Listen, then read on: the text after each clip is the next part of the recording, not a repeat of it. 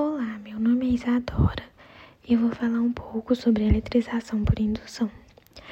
Eletrizar um objeto por indução significa atribuir-lhe é, carga elétrica, utilizando outro corpo que já está eletrizado sem que haja algum contato entre eles. Esse processo de eletrização vai se basear no conceito de atração e repulsão das cargas elétricas. No processo, inicialmente, há um corpo neutro e um corpo com carga positiva.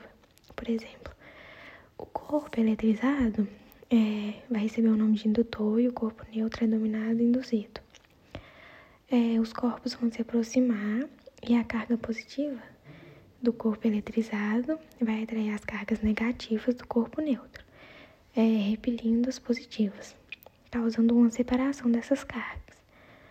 O corpo neutro é, vai ser conectado à Terra por um condutor, é, de forma que os elétrons da Terra vão subir e neutralizar as cargas positivas é, desse corpo.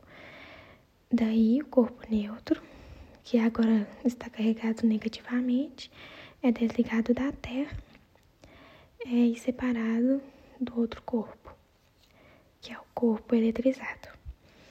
É, esse mesmo processo pode ser repetido para eletrizar positivamente também um objeto neutro. Porém, aí vai ser usado um indutor de carga negativa. É, nesse processo de eletrização por indução, a carga elétrica final do condutor, que estava neutro, sempre vai possuir um sinal oposto à carga do indutor. É, um exemplo de eletrização por indução é a ocorrência de raios.